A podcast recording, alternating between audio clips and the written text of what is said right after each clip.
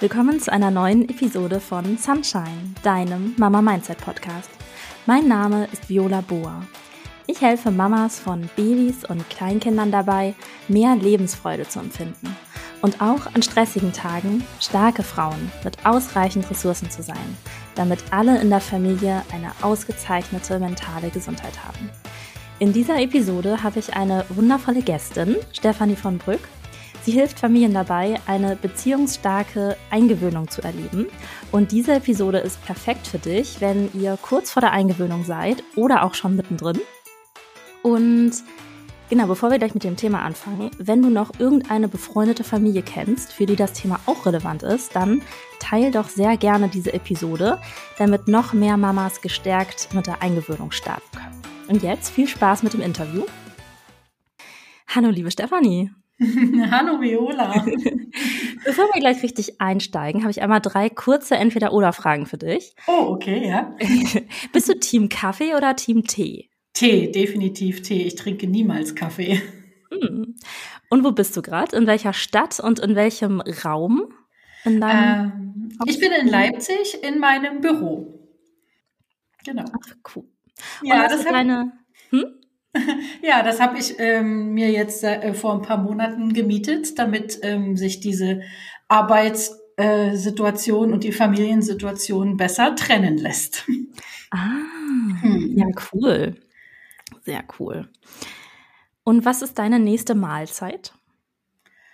Äh, vermutlich Abendessen, weil äh, ich hatte vorhin schon ein äh, belegtes Brot von meinem Mann geschmiert. Ach, genau, cool. das habe ich schon zum Mittagessen gegessen. Ja, super. Ja, cool, da können wir uns auch so ein bisschen mehr vorstellen, welchem Setting wir hier sind. Ne? Ich sitze ja auch in unserem Büro, beziehungsweise in dem Allzweck-Multipurpose-Zimmer, ne? Büro-Gästezimmer, was dann später irgendwann mal ein Kinderzimmer wird. Mal schauen. so. Wenn dich irgendeine von unseren Hörerinnen noch nicht kennt, stell dich doch sehr gerne selbst einmal vor. Ja, vielen Dank auch nochmal für die Einladung. Und ähm, ja, ich bin Stefanie von Brück. Ich bin ursprünglich Pädagogin, das heißt, ich habe mal pädagogische Fachkräfte für Kita und Co ausgebildet und war eine Zeit lang als Lehrerin tätig und habe dann im Zuge meiner eigenen Elternzeit ähm, Ausbildungen als Eltern-Kind-Kursleiterin gemacht und bin dann irgendwann zwangsläufig mit dem Thema Eingewöhnung auch aus Mama-Sicht in Kontakt gekommen. Ne? Aus Pädagogensicht kannte ich das natürlich, aber Muttergefühle sind was anderes. und ähm, dadurch bin ich eben selber durch diesen Eingewöhnungsprozess durch und habe eben durch die Arbeit mit den Eltern in den Kursen auch immer wieder gemerkt, dass Eingewöhnung ein Dauerbrenner ist.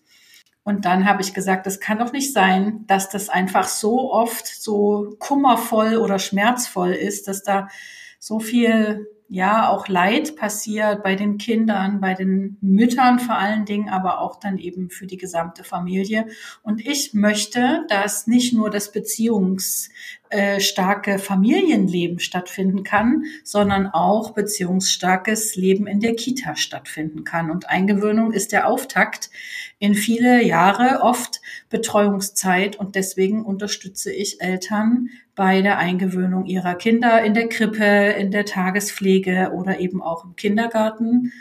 Und ich bilde natürlich auch pädagogische Fachkräfte fort, weil ursprünglich bin ich ja Pädagogin und jetzt mache ich eben keinen Unterricht an der Schule mehr, sondern mache Fortbildungen für Kitas und einzelne pädagogische Fachkräfte. Und alles dreht sich rund um Eingewöhnung und ein beziehungsstarkes Familienleben und Kita-Leben. Oh, mega spannend. Auch vielen Dank für diesen, für diese Zusammenfassung. Ich hatte schon mal ein, zwei Interviews mit dir gehört und ähm, finde das jetzt trotzdem nochmal schön, das so zusammengefasst zu mhm. hören. Mhm. Ja, und wie du sagst, ne, wenn man dann selber Mama ist, dann ist alles nochmal irgendwie anders, ne? Und dann fühlt man das anders und mhm. dann bewertet man auch eine Situation nochmal ganz anders, ne? Ja. Ja, Ach, Gefühle haben eine große Wirkung. Ja. ja. Jetzt sprechen wir heute über Eingewöhnung und ich würde mhm. gerne einmal das von ganz vorne starten und dann einmal so uns daran robben. Also, wenn man jetzt weiß, irgendwann wird unser kleines Kind in die Betreuung gehen, was ist denn ein guter Zeitpunkt für eine Eingewöhnung, wenn man jetzt auf das Alter vom Kind schaut? Oh, ja, das ist schon die erste spannende Frage. Ähm, bei mir gibt es ganz selten Zeitangaben. Und bezogen auf diese Frage, wann ist denn das Kind bereit für die Eingewöhnung, für den Kita-Start, ähm, gibt es keine pauschale Antwort. Weil für mich zählt immer, dass es eine Entscheidung ist, die zum Kind und natürlich auch zu den Eltern passt. Das bedeutet, jede Familie hat ihren Lebensentwurf, wie sie sich den eben gestalten möchte, und dann entscheiden sie individuell passend zu ihrer Lebenssituation. Und natürlich legt man den Blick aufs Kind, aber es kommt eben auf den ganzheitlichen Blick drauf an. Und deswegen sage ich, es gibt keine Altersangabe, die, wo man sagen kann, okay, bis dahin ist das Kind eben nicht bereit oder nicht gut aufgehoben in der Betreuungssituation und ab dann ähm, eben doch. Und diese magische Zahl drei ist ja oft ein Thema, was so, naja, durch die Köpfe und durch das Internet wabert. Und ähm, ich halte davon aber nichts, denn Kompetenzen, die Kinder brauchen, um in einem Betreuungssetting klarzukommen, fallen nicht mit dem dritten Geburtstag vom Himmel oder werden als Geschenk ausgepackt. Und deswegen kann man, naja. Ja, ist ein ähm, schönes Bild, ja.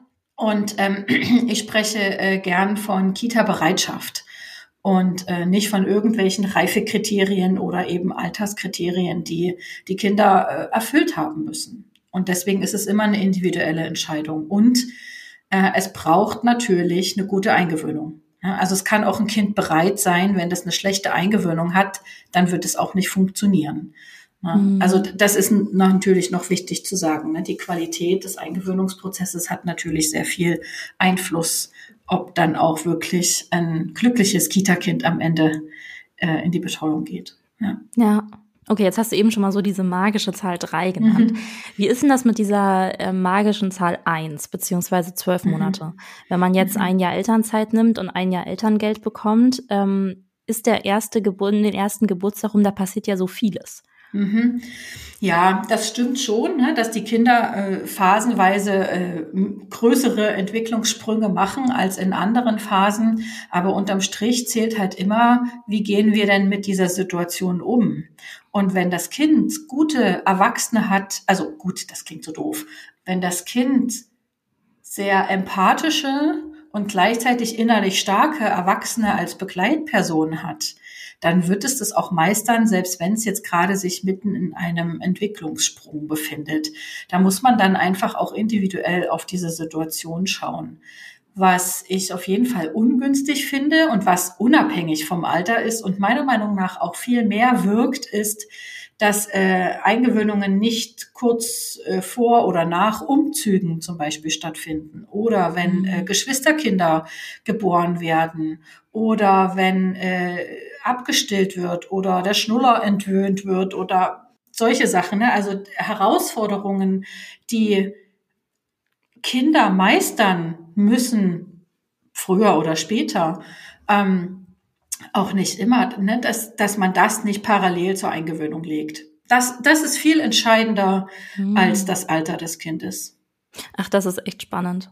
Ja, und so wie du es beschreibst, ist ja tatsächlich, ich meine, das Kind sucht sich das ja in den meisten Fällen alles nicht aus. Ne? Ich meine, mhm. Schnuller weg oder abstillen oder im eigenen Zimmer schlafen oder mhm. zur Tagesmutter oder zur Kita gehen. Das ist ja alles was, was von den Eltern initiiert wird. Und dann ist es super, dass wir das im Hinterkopf haben, dass man, wenn man das halt plant irgendwann, dass man es nicht auf den gleichen Zeitraum legt, ne? weil es halt mhm. alles schwierig ist. Ja, also ähm, es gibt natürlich ja auch Abstillprozesse, die von den Kindern eingeleitet werden.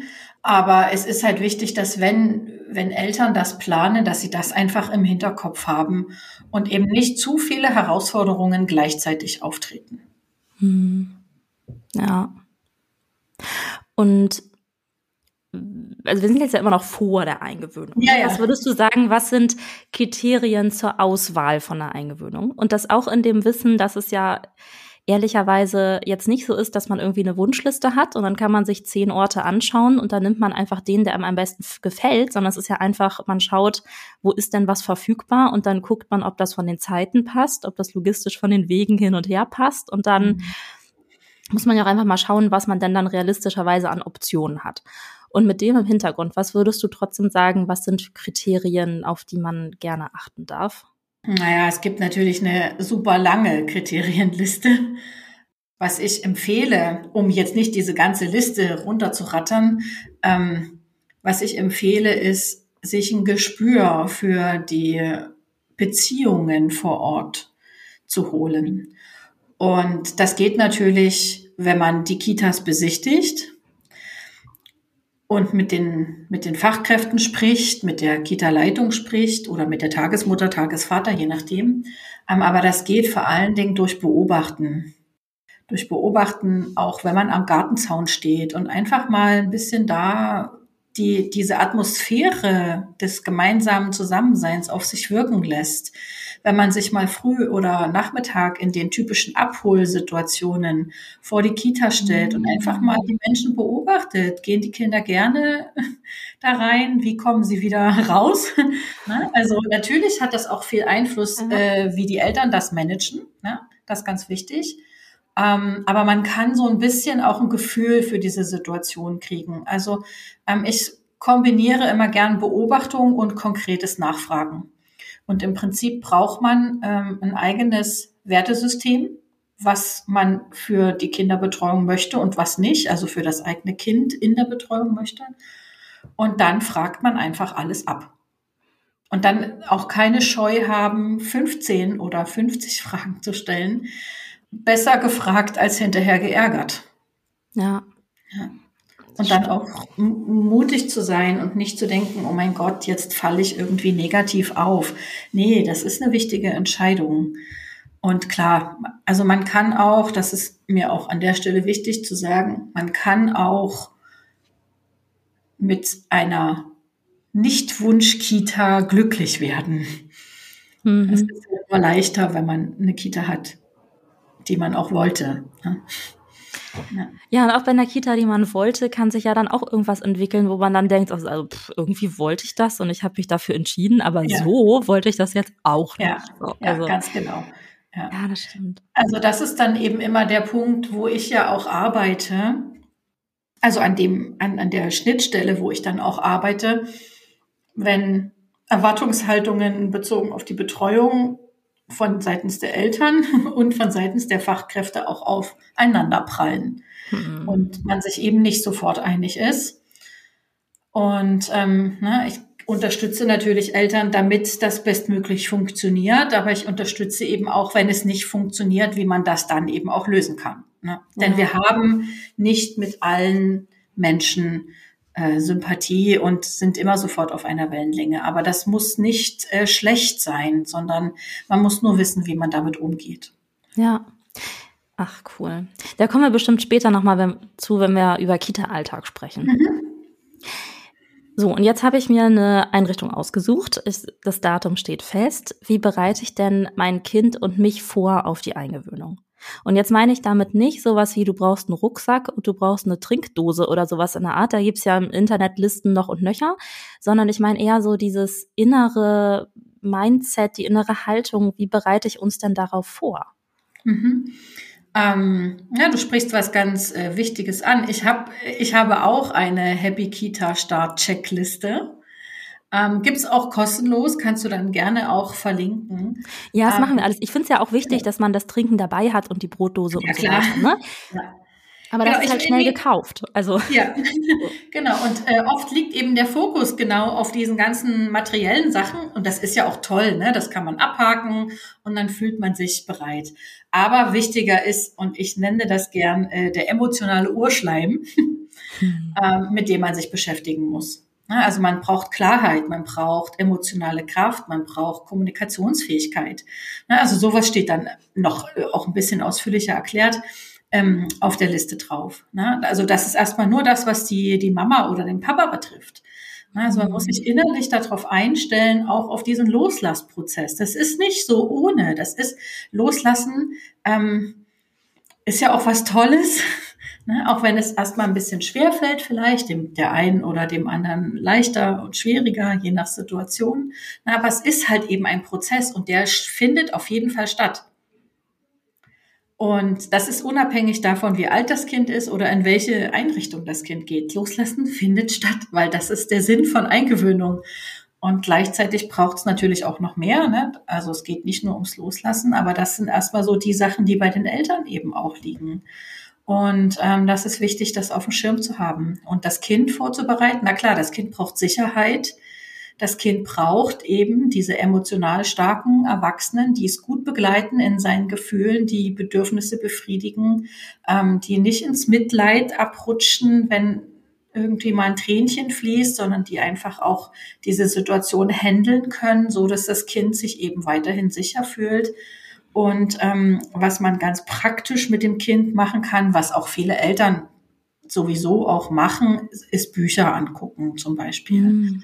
Ne? Und ähm, durch Gespräche das Kind darauf vorbereiten, was passiert und auch vorbeigehen mit dem Kind. Ne? Also das sind so zwei ganz praktische Tipps, die, ähm, die man gut machen kann. Und da kommt natürlich aber auch wieder diese Haltung, die man zu diesem ganzen Thema Eingewöhnung hat, die sickert da halt durch. Ne, deswegen ist das immer, also in meiner Arbeit kommen die Eltern ganz oft zu mir, weil sie sich wünschen, dass das Kind gerne in die Kita geht. Ne, dass es liebevoll eingewöhnt wird, dass es alles langsam geht im Tempo des Kindes und so weiter und so fort. Und es ist alles richtig. Aber ich fange zuallererst bei den Eltern an zu arbeiten. Und dann, das Kind kommt dann erst äh, später. Ja. ja, das ist so schön, wie du das sagst, als wir, also unsere Tochter ist jetzt zwei und wir haben sie angefangen einzugewöhnen, da war sie elf Monate alt. Mhm. Und vorher, ich bin da voll durch so einen Schmerz durchgegangen, weil sie zu einer Tagesmutter gegangen ist. Und ich dachte so, oh, jetzt kommt mein Kind zu einer Tagesmutter und ich bin doch die Mutter. Ah, und jetzt gibt's da so eine Tagesmutter. Und ich fand das total, mhm es hat mir echt Schmerzen bereitet mhm. und habe ich da so ein bisschen drauf rumgedacht, bis ich dann an den Punkt war und dachte, na ja, aber wenn ich nicht da bin, dann würde ich doch wollen, dass sich eine andere Person um mein Kind kümmert, wie eine Mutter. Mhm. Und dann fand ich dieses Wort dann auch wieder total schön. Mhm. Ja, spannend. Ja, genau sowas mache ich dann eben auch. Ne? Also ich arbeite hauptsächlich mit, mit Müttern, auch mit äh, Familien, also wo beide Elternteile ähm, mit dabei sind, aber hauptsächlich sind es Mütter. Und dann gibt es eben da auch so kleine Reflexionsfragen, wo man erstmal Assoziationen aufschreibt zu diesen ganzen Begriffen, die so rundrum um Betreuung eben so durch den Kopf und durch das Bauchgefühl wabern. Mhm. Ja, und es gibt ähm, auch bestimmte Reflexionsfragen, um sich eben gut darauf vorzubereiten, weil das ist das A und O, weil damit fängt es schon an. Und diese Ängste, dass man dann so ersetzt wird, ja, das ist gar nicht so ungewöhnlich. Ne? Also du hast es jetzt so an diesem Mutterbegriff festgemacht. Ne? Aber selbst bei ErzieherInnen ist das so, dass manche unbewusst fühlen, oh mein Gott, mein Kind verbringt so viel Zeit in der Betreuung und jetzt hat die Fachkräfte dort vor Ort vielleicht viel lieber als mich, einfach weil viel Zeit miteinander verbracht wird. Und das ist ähm, den meisten Eltern gar nicht bewusst. Mm. Und ich wünsche mir aber, und das ist also auch eins meiner Ziele meiner Arbeit, dass sich Betreuung für das Kind wie ein zweites Zuhause anfühlt. Weil dann ist auch dieser Aspekt der Geborgenheit gegeben. Und dann fällt es äh, Eltern und Kindern leicht loszulassen. Ja, ja, und es ist ja nicht so, dass man also manche sprechen ja auch von Fremdbetreuung, ne? Man gibt das Kind ja nicht dem Postboten oder jetzt einen Wandschrank oder so, ja, ja. sondern da findet ja eine Eingewöhnung statt. Da reden ja. wir ja heute auch drüber. Und es ist halt auch echt nicht easy, 24 Stunden am Tag und das sieben Tage die Woche für so ein kleines Kind immer ständig zuständig zu sein. Und irgendjemand muss ja auch noch arbeiten gehen. Und deshalb finde ich das schön, dass man sagt, dass du sagst, du betrachtest das wie so ein zweites Zuhause wie so ein, wie so ein erweitertes Zuhause, dass man das Dorf erweitert um die Erzieher, um die Tagesmutter. Und dann finde ich, fühlt sich das auch viel besser an, wenn man sagt, wir sind hier, ne, wir sind hier so ein, so ein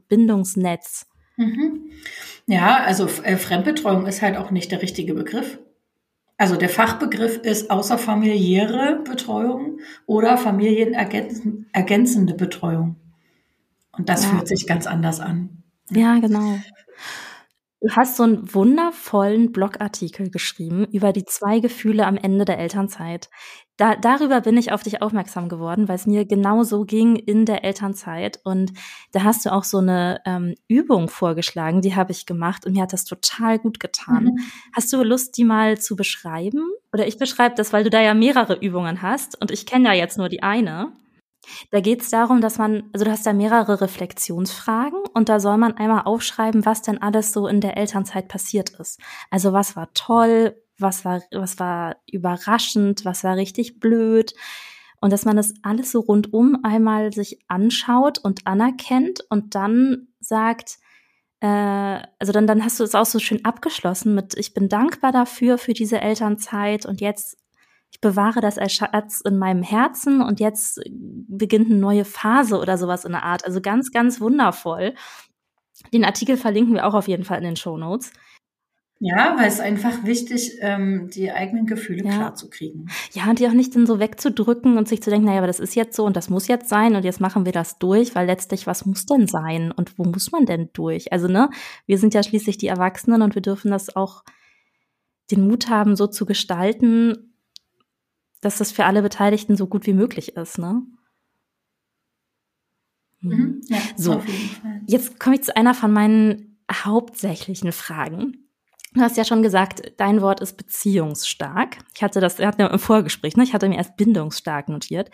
Wie gestalte ich denn als Mama oder halt auch als Papa, je nachdem wer zuhört, wie gestalte ich denn die Eingewöhnung beziehungsstark? Also wichtig zu wissen ist, dass es ein Beziehungsdreieck gibt zwischen den Eltern, den Fachkräften und dem Kind. Und das ist im Fokus bei der Eingewöhnung. Ähm, wie das dann im Detail funktioniert, das würde jetzt an der Stelle zu weit führen, aber das als äh, erstmal dieses Bild, dieses Dreiecks im Hinterkopf zu haben, das ist super wichtig. Und ähm, die Basis, ne, also das Dreieck steht jetzt nicht auf der Spitze, sondern äh, auf der Basis sind, auf dieser Basislinie ist eben die Beziehung zwischen den Eltern und der Fachkraft. Und das ist der Schlüssel für Eingewöhnung. Also es geht in erster Linie erstmal darum, mit der Fachkraft eine Beziehung aufzubauen. Und ähm, darüber entwickelt sich dann auch die Beziehung zwischen Kind und Fachkraft. Na, es gibt natürlich auch Kinder, die sind von sich aus sehr offen und haben einfach richtig Bock. Ne? Das heißt, die bauen auch schnell die eigene Beziehung auf.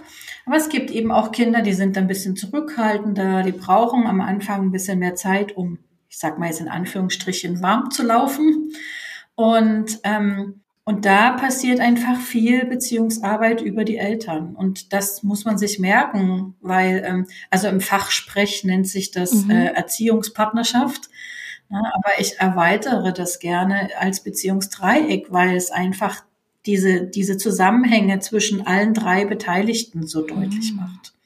Ja, ist echt schön. Und das kann ich auch aus meiner aus meinem Erleben bestätigen. Also irgendwann dachte ich an so, ja, alle sagen, ich soll loslassen, ich soll loslassen. Und ähm, also auch durch deine Blogartikel ist mir bewusst geworden, dass es ja, dass es für mich wichtig ist, einmal zu verstehen, wohin kommt denn mein Kind? Und als ich das für mich hatte, dieses, okay, ich fühle mich mhm. wohl und hier ist ein guter Ort, dann konnte ich auch besser loslassen, weil ich mich da halt auch angekommen gefühlt habe. Mhm. Mhm. Mhm. Ja. ja. Und Jetzt gehen wir vielleicht noch mal so ein Schrittchen zurück. Warum ist eigentlich so eine Eingewöhnung so wichtig? Früher hat man ja manchmal Kinder am Zaun abgegeben oder an der Tür und dann war das Kind da. Ähm, gibt ja vielleicht ketzerische Stimmen, die sagen, das hat ja auch schon funktioniert oder sowas in der Art. So, ne, was, was sind denn davon dann die, die Konsequenzen und die Folgen und warum ist eine Eingewöhnung so wichtig? Naja, klar funktioniert's, wenn die Kinder nicht anders können. Was sollen sie machen? Ist halt die Frage, welchen Preis sie dafür bezahlen. Und ähm, eine Eingewöhnung ohne Eingewöhnung geht immer zu Lasten der Bindung. Und äh, die Kinder müssen sicher gebunden sein. in Betreuungssituationen. In der Familie natürlich auch, ne? aber jetzt ja der Fokus auf die Betreuungssituation. Und ähm, Bindung und Beziehungsaufbau braucht Zeit.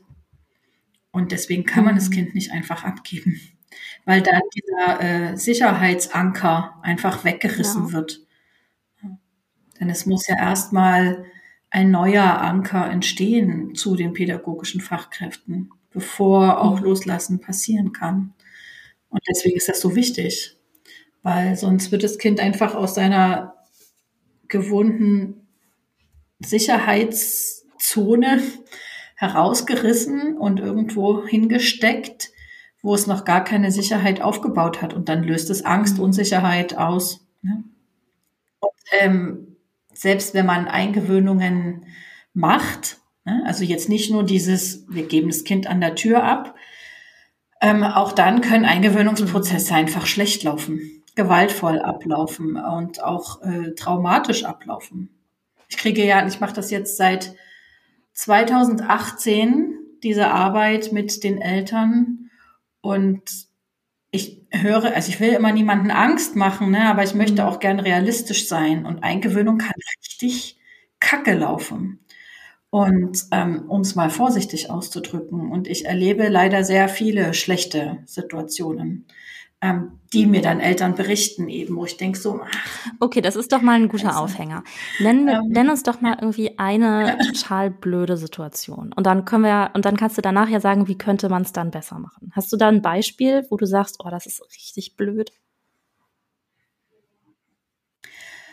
Ähm, Oh, es gibt so viele, es gibt so viele Situationen, also der Tag ist noch lang. Kopf sind. Naja, was man, ja. ähm, also was, was man einfach unterm Strich zusammenfassend sagen kann, dass einfach viel zu viel Leid akzeptiert wird, dass viel zu viel Weinen des Kindes akzeptiert wird, ne, als Signal auf Unsicherheit und Angst. Und dass Weinen oft als normal deklariert wird. Und mhm. dass es dazugehört zur Eingewöhnung. Und das sehe ich halt nicht so. Ja, Tränen dürfen sein unter gewissen Umständen, aber es wird zu viel Weinen des Kindes einfach bagatellisiert und als normal und dazugehörig zur Eingewöhnung betrachtet. Und das finde ich nicht richtig.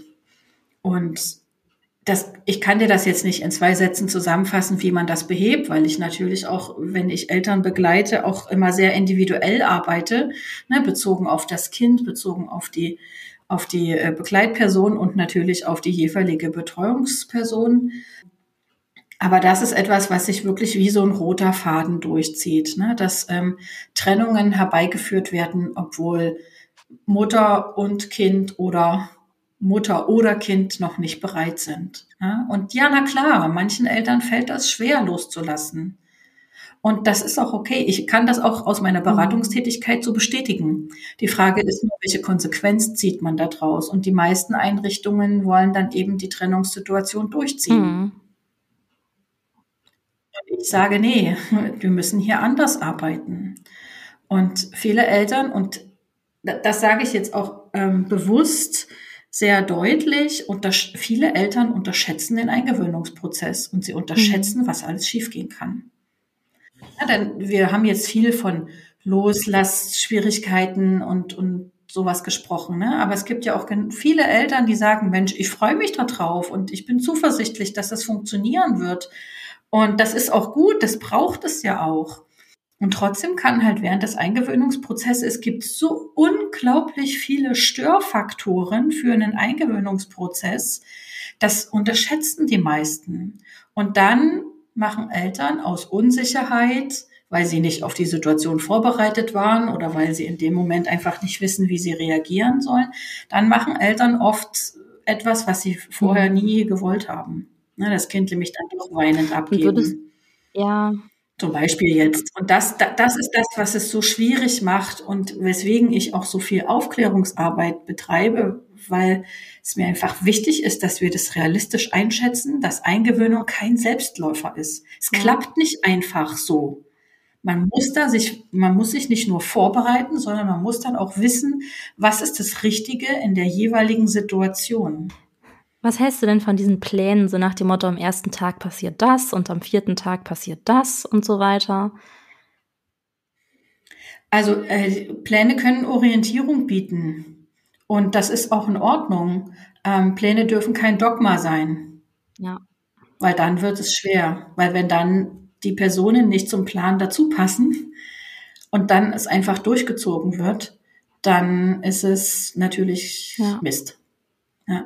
Und der, und Schuld ist dann nicht der Plan. äh, Schuld, also oh, das klingt auch doof. Nee, warte, ich muss mich korrigieren. Ähm, das, was es schwierig macht, ist, dass wir hilflos sind. Also sowohl Eltern als auch Fachkräfte sind dann oft hilflos, weil sie keine Alternative mhm. wissen. Das ist ja dann der Punkt, wo ich sage, Ne? Also ich habe jetzt schon keine Ahnung, wie viele hunderte von Eingewöhnungsprozessen begleitet. Ne? Ich sehe das ja dann auch schon kommen, in welche Richtung das abdriften könnte, wenn man jetzt an dieser Stelle einfach nicht die richtige Konsequenz zieht aus dem, wie der Tag eben heute gelaufen ist. Mhm. Ne? Und ähm, für mich ist das natürlich viel leichter, weil ich ja von außen drauf gucke, weil ich die Expertise mitbringe. Eltern in dieser Situation können das ja oft gar nicht einschätzen. Die haben dann so ein Bauchgefühl, was so im mm. wabert. ne? Also man merkt, so richtig fühlt sich's nicht richtig ja. an. Aber man weiß halt auch nicht, was man dann sonst machen soll. Dann vertraut man den Fachkräften auch. Ne? Klar, die sind ja auch ausgebildet. Ne? Und es gibt ja auch viele super die Fachkräfte. ja auch gut. Ne? Das, so, würde ich jetzt einfach mal pauschal so, ne? sagen. Ne? Ähm, ja, genau. Ne? Es gibt äh, hinter jedem Verhalten steckt ein guter Grund. Ne? Aber wenn, wenn die verkehrten Konsequenzen aus Situationen gezogen werden, dann ist es egal, ob man es gut meint ja. oder nicht. Na, das wird dann halt am Ende dann doch Murks. Genau, und dafür bin ich eben da, um das einfach zu verhindern. Du hattest vorhin über Weinen gesprochen, ne? dass viel zu viel Wein akzeptiert mhm. wird, deiner Meinung nach. Würdest du sagen, dass es Weinen und Weinen gibt? Also so ein, ja. ein vergossenes Tränchen oder ein panisches mhm Ne? Also gibt es da so ein Spektrum, wo du sagen würdest, also das könnte man vielleicht ja. akzeptieren und hier aber bitte definitiv nicht? Ja, genau, so wie du es gesagt hast. Ne? Es gibt ein Weinen, das sagt, ich bin traurig, dass du gehst, weil ich vermisse dich, weil ich liebe mhm. dich. Ne? Und wenn das gut begleitet wird, wenn sich das Kind sicher fühlt, dann ist es auch okay, das Vermissen. Ja, aber es gibt ganz viel panisches, verzweifeltes Weinen, was bedeutet, ich habe Angst, ich fühle mich unsicher, ich bin nicht bereit, und das Problem ist, dass es ähm, oft schwer ist, das auseinanderzuhalten, je früher die Tränen in der Eingewöhnung ja. fließen. Ja, und ich finde es auch so schwierig, das theoretisch vorher zu verstehen. Also bei uns war es so, wir hatten für die Eingewöhnung einen Monat eingeplant. Und dann irgendwann an Tag X ähm, sprach halt die Tagesmutter davon, dass wir dann irgendwann mal eine Trennung machen. Und es hat sich für mich noch nicht so gut angefühlt. Und da dachte ich, naja, ich probiere einfach mal, was passiert, wenn ich jetzt sage, ich gehe auf Klo. So, weil wenn man da ist, dann kann man ja auch mal irgendwann auf Klo gehen. Und dann hat meine Tochter panisch schreiend den Kopf nach hinten geworfen und ließ sich nicht beruhigen. Und da dachte ich mir, gut, das ist definitiv nicht cool. Und dann bin ich weiterhin auf Toilette gegangen, weil ich habe ja gesagt, ich gehe auf Toilette und dann ist sie halt mitgekommen. So, ne? Aber auch mhm. in der Einrichtung fand sie es nicht cool, dass ich in einen anderen Raum gehe. Und da wäre ja dann rausgehen noch viel, viel schlimmer gewesen. Also ich könnte mir vorstellen, dass einer von den Faktoren, die oft Stress auslösen, so ein knappes Zeitfenster ist, oder? Also wenn man sagt, man hat irgendwie x Tage oder x Wochen vorgesehen und dann äh, steht hier wieder ein Arbeitsstart an und dann erwartet der Chef, dass man da irgendwie auf der Matte steht, das ist ja auch so was, was, das kann man ja im Vorhinein so organisieren, dass es vielleicht weniger Stress wäre. Aber wenn man da drin ist, dann ist es schwierig, das anders zu organisieren. Weißt du, was ich meine? Also hast du da noch so ein paar organisatorische Tipps? Ja, ich weiß, was, äh, was du meinst, aber es reicht halt nicht nur genügend Zeit zu haben. Also genügend Zeit zu haben ist natürlich ein super Gewinn. Ne? Und ähm, Stress erhöht auf jeden Fall ähm, den Druck in der Eingewöhnungssituation, ist ganz klar. Ne? Also das ist ein zusätzlicher negativer Einflussfaktor. Aber nur weil ich viel Zeit habe, ähm, heißt das nicht, dass automatisch die Eingewöhnung besser läuft. Wenn ich in dieser vielen Zeit einfach, sag mal jetzt, Situationen nicht ganz clever löse, dann hilft auch mehr Zeit nicht. Ne? Also man muss schon auch wissen, was man dann in der Zeit, die man hat, auch richtiges tun mhm. kann. Ne? Ich liebe es immer noch. Ne? Ich mache das jetzt so viele Jahre und ich liebe es immer noch. Das ist ja der Jackpot. Wenn man ein gut eingewöhntes Kind hat, dann dreht man sich eben nach dem Verabschieden um und geht zum Beispiel eben auf Arbeit ohne ein schlechtes Gewissen. Das ist unbezahlbar dieses Gefühl, weil man einfach weiß, oh, mein Kind ist hier gut aufgehoben. Und ich kann jetzt einfach ich sein auf Arbeit oder mit dem Baby zu Hause, je, je nach Situation. Ne? Ähm, und ich, und ich brauche aber kein schlechtes Gewissen haben, weil ich weiß, mein Kind hat jetzt hier einen schönen Tag und dann verbringen wir den Nachmittag zusammen und haben dann wieder Familienzeit. Ja. ja. Ja, voll schön. Und es ist ja auch oft so mit kleinen Kindern, dass man am Anfang mehr Energie investiert und dass es dann hinterher leichter wird, in Anführungszeichen. Ne? Also wenn man, mhm. wenn man die Energie ja. in die Eingewöhnung steckt und dann hinterher ein, zwei, drei, vier, fünf Jahre ein glückliches Kita-Kind hat, ist ja mega. Ja, ja auf jeden Fall. Mhm. Und man merkt das wirklich auch, also die, die Auswirkungen merkt man natürlich währenddessen schon, weil man sich besser fühlt. Aber was das wirklich für einen Gewinn hat, langfristig gesehen, kriegt man natürlich erst mit, wenn, wenn das Kind dann schon ein paar Monate in die Betreuung ja. geht. Und, ähm, und dann merkt man eben auch im Alltag, äh, ob das Kind gut eingewöhnt ist ja. oder nicht.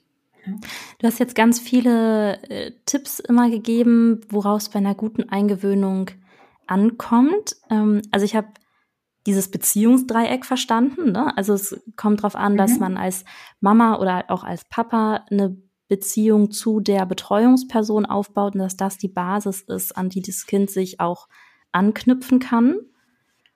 Ähm, mhm. Dass es wichtig ist, dass man ausreichend Zeit einplant und dass man diese Beziehung bewusst gestaltet. Ähm, hast du vielleicht noch ein, zwei Tipps, wodurch eine Eingewöhnung noch besser wird? Das war doch schon ganz schön viel, ne? also das, ähm, ich glaube, ich habe noch mehr gesagt, ja, ja. Ne, als ähm, was du jetzt zusammengefasst hast. Ja, also der Rest ist dann halt auch individuell. Ja. Genau, Gefühlsarbeit ne, ist zum Beispiel super wichtig. Ne, haben wir ja das am Anfang stimmt. auch drüber gesprochen. Dieses, wenn das Kind weint, genau. wie geht man genau. damit um? Ja. ja. Genau. Ach, schön. Und Würdest du sagen, dass es auch Punkte gibt, wo man eine Eingewöhnung abbrechen sollte? Oder wäre es dann einfach noch nicht fertig? Weißt du, was ich meine? Also. Ähm, beides. Also es gibt auch Eingewöhnungen, die abgebrochen werden, in Anführungsstrichen abgebrochen, weil das klingt immer so nach Scheitern. Aber eine Eingewöhnung zu beenden aus guten Gründen ist einfach dann auch in manchen Situationen die richtige Entscheidung. Und dann startet man halt entweder woanders wieder oder später nochmal. Das kommt dann immer auf die individuelle Situation ja. drauf an. Ja, und das finde ich auch schön, wenn man da dann den Mut zu so einer Entscheidung hat. Weißt du, was ich meine? Also es ist ja wahrscheinlich nicht das, was man von vornherein geplant hat, also definitiv nicht. Und wenn sich dann was so entwickelt, dass man dann trotzdem eine andere Entscheidung trifft, als man ursprünglich dachte, weil man feststellt, okay, für uns ist jetzt an diesem Punkt ähm, das jetzt anscheinend doch das Beste. Ja. Mhm, ja. Ach, schön. Ja, vielen, vielen Dank. Vielen Dank, dass du dir diese Episode bis hierhin angehört hast.